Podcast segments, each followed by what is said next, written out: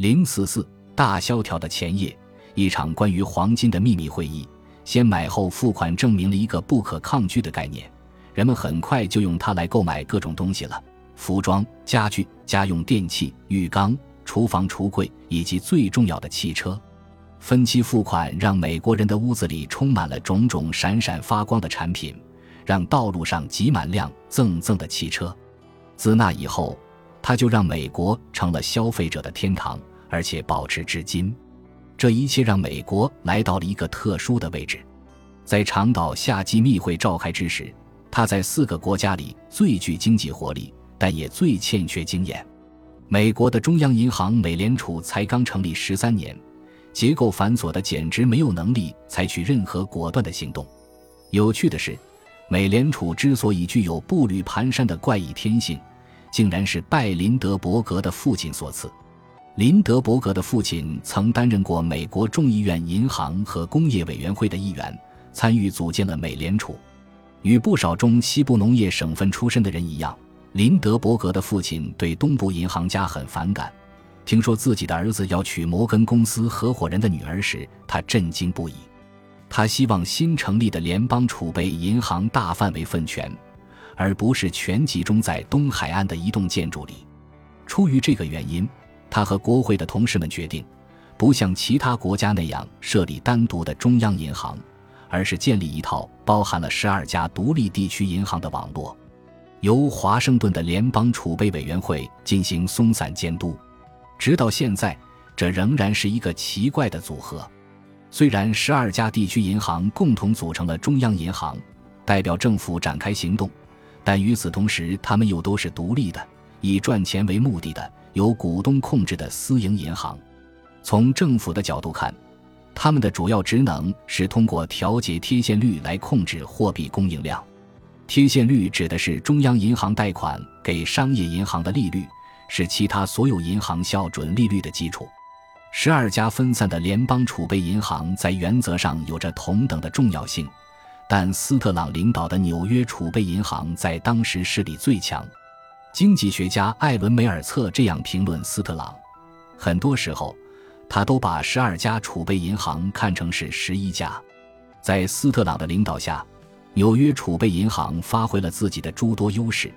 特别是它比其他储备银行规模更大，又地处美国的金融中心。多亏了哈丁无能又疏忽的人事安排，华盛顿的联邦储备委员会里大部分都是些财政上的无能之辈。重要的是，斯特朗为纽约联邦储备银行赢得了独家代理美国与其他国家打交道的权利。一句话，他成了事实上的中央银行。而这多多少少正是众议员老林德伯格想竭力避免的。在那五天里，这四位银行家秘密相会，他们没发表任何公开言论。事实上，他们甚至不肯公开自己正在会晤的事实，自然更不会透露他们的谋划将会影响未来几年世界经济的发展方向。没人知道他们的讨论内容到底是什么，因为没有留下现场记录。但根据他们眼前的问题，基本上可以将讨论主题归结到一点：黄金。国际银行系统仍然痴迷于所谓的金本位这一摇摇欲坠的古老机制。金本位是一个极简单的概念。若采用金本位制度，市面上任何流通的纸币都需要以黄金储备作为支持。美国采用金本位制时，十美元的纸钞就可兑换价值十美元的黄金，反之亦然。换句话说，黄金让原本毫无价值的纸片变成了钱。金本位具有一定的局限性，但它也有许多备受银行家们推崇的吸引力。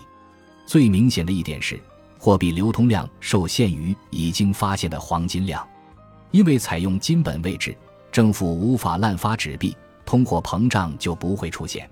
它让汇率管理跳出了那些极其狭隘且目光短浅的政治家的掌控，它推动了物价的稳定，从总体上让国际贸易的沉重车轮保持转动。最重要的是，金本位有着巨大的心理意义，它管用。众所周知，它运作了很长一段时间了。问题是，它现在运转的不太顺畅。全世界一半的黄金都在美国。大部分存储在下曼哈顿纽约联邦储备银行那九十吨重的钢门之后有五层楼深的地下室里。这本来就不是什么特别好的事。拥有所有的黄金似乎很了不起，但事实上，这意味着其他国家没办法购买你的产品，因为他们自己没有黄金来偿付了。为贸易和全球经济的健康发展着想，黄金应该在各国间流通。可现在它却累积起来了，稳稳当当地、坚持不懈地累积在了一个本就比欧洲所有国家加起来都要富裕的国家里。让国际贸易继续滚动，符合美国的利益。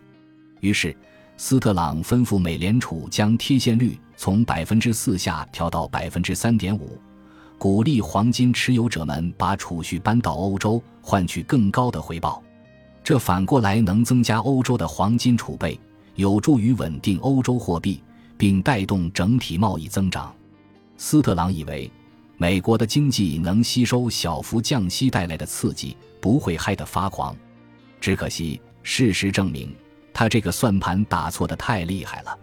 七月七日，四位银行家结束了会晤，即刻出发前往华盛顿，通知联邦储备委员会的指定人员。斯特朗擅自指示美联储采取怎样的行动，委实鲁莽大胆。芝加哥、旧金山、明尼阿波利斯和费城的四家储备银行拒不从命。毫无疑问。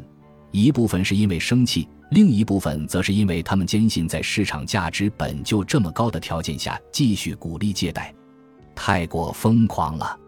可美国联邦储备委员会却采取了前所未有的行动，强迫抗命不从的银行跟进。减息带来了爆炸性后果。用作家和经济学家利亚卡特艾哈迈德的话说是，就如同点燃森林火灾的火花。它造成了一九二八年的市场大泡沫。接下来的一年，股市从本就非理性的高度又翻了一倍。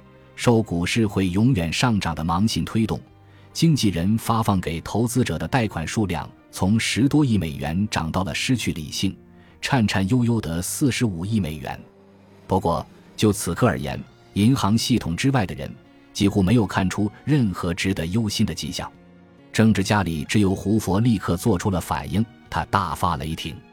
他说：“斯特朗在精神上成了欧洲的附庸。”稍后又指控斯特朗罪行之恶甚于谋杀，并写信给联邦储备委员会，预测下调利率很可能引发经济萧条。此外，胡佛又敦促柯立芝采取行动，以求逆转降息带来的后果。柯立芝拒绝了，因为他相信市场自有办法。